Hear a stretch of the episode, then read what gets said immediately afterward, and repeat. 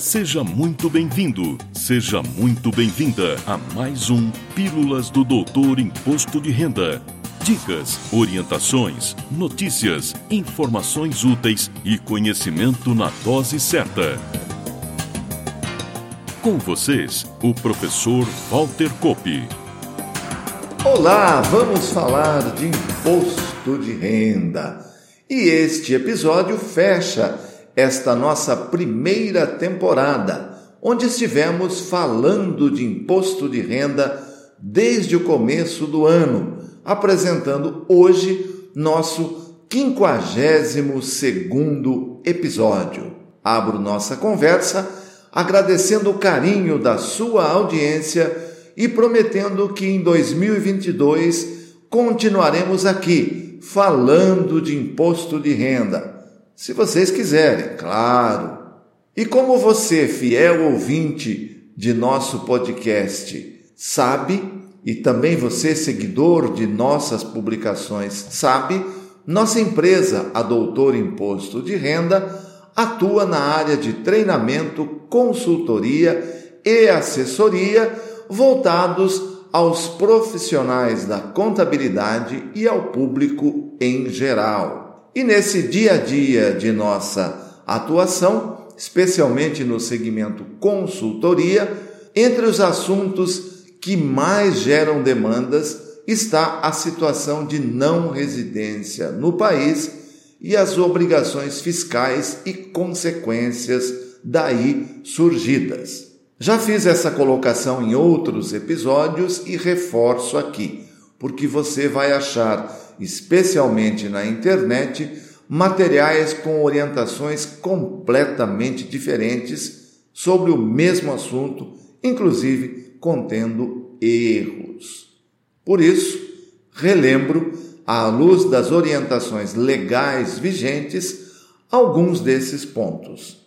O primeiro é que a condição de não residente no país não é opcional se você sai com ânimo definitivo e declara isso através da comunicação de saída definitiva do país, você será um não residente para fins fiscais desde a data informada no documento. Já se você sai com ânimo temporário e permanece fora do país, se torna automaticamente não residente a partir do primeiro dia do décimo terceiro mês de ausência. Claro, se antes disso você não se tornar não residente em função de um contrato de trabalho lá no exterior. Agora, se você sai do país com um contrato de trabalho no exterior, não há a opção. Você é não residente desde a data da saída. Outra situação que gera controvérsia também é o caso de pessoas que deixam o país e continuam entregando declaração de ajuste anual aqui no Brasil. Essa situação está completamente irregular. A declaração de ajuste anual deve ser entregue exclusivamente pelo contribuinte na situação de residente no país. Fazendo ou não sua declaração de saída definitiva no país, passado um ano de ausência, não se declara mais imposto de renda no Brasil. Existem outros problemas que não vamos tratar aqui, em benefício do assunto principal deste episódio. Vamos então a ele. O problema surge quando você segue todas as orientações hoje existentes nas normas fiscais, entrega a comunicação de saída definitiva e, no prazo, faz também a entrega da declaração de saída definitiva do país, mas deixa bens e direitos no Brasil. Lembro que todas as fontes pagadoras de rendimentos aqui no Brasil devem ser avisadas da sua situação de não residência, para que passe a dar o adequado tratamento aos rendimentos por aqui recebidos, que passam a ser tributados exclusivamente na fonte e, em sua maioria, com regras próprias, inclusive quanto ao vencimento das obrigações, alíquotas, etc. E neste momento começam a aparecer algumas dificuldades para os casos em que o contribuinte pretende manter no Brasil conta corrente e investimentos financeiros. Isso se dá porque, de acordo com a resolução do Banco Central de número 4.373, de 29 de setembro de 2014, uma série de controles e registros devem ser feitos pelos agentes, bancos e corretoras que detêm contas de não residentes.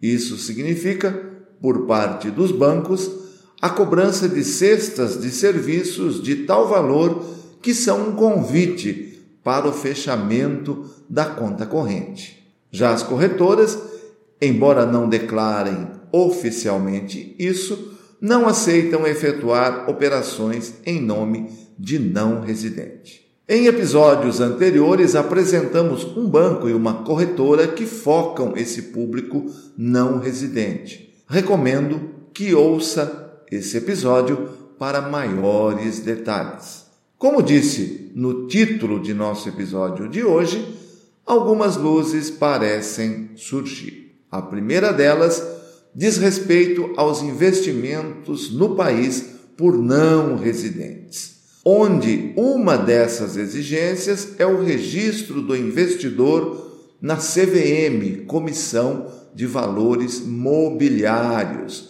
sob responsabilidade do agente intermediador, uma corretora, por exemplo. Pois bem, essa exigência caminha para ser extinta e colocar o investimento do não residente no mesmo patamar do residente em termos de burocracia.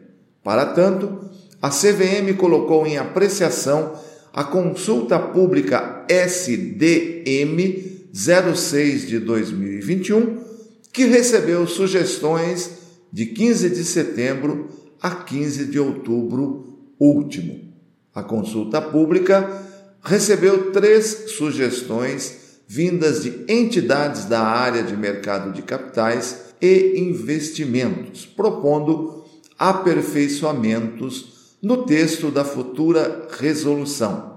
E tudo indica que no início do próximo ano teremos esta questão resolvida e os não residentes passarão a ter mais facilidades para operarem seus investimentos aqui no Brasil.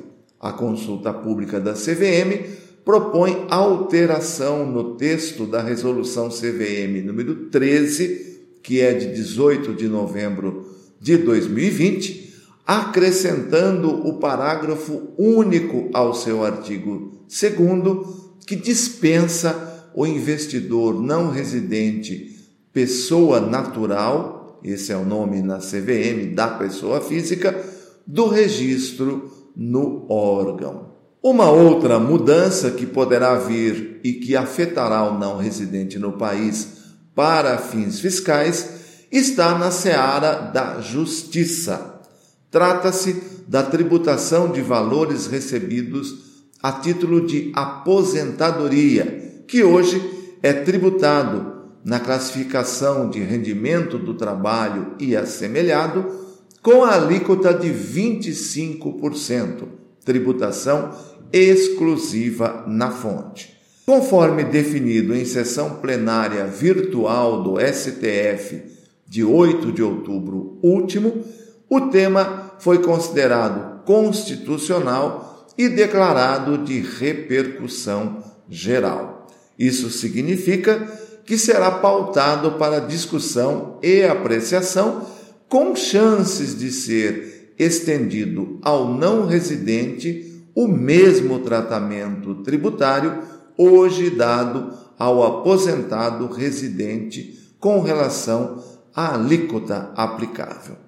Vamos aguardar e acompanhar. E você privilegiada ouvinte, privilegiado ouvinte, saberá em primeira mão e com detalhes aqui em nosso podcast.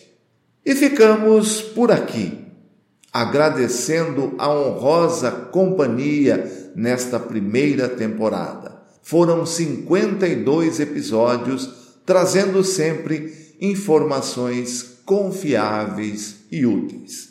Em 2022 tem mais e contamos com sua audiência e com suas sugestões de temas e de pautas.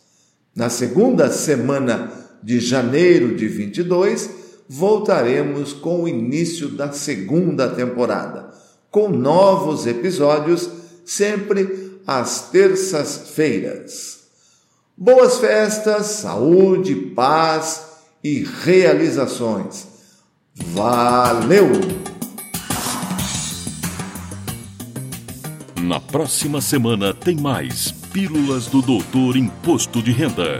Obrigado por ter ficado conosco.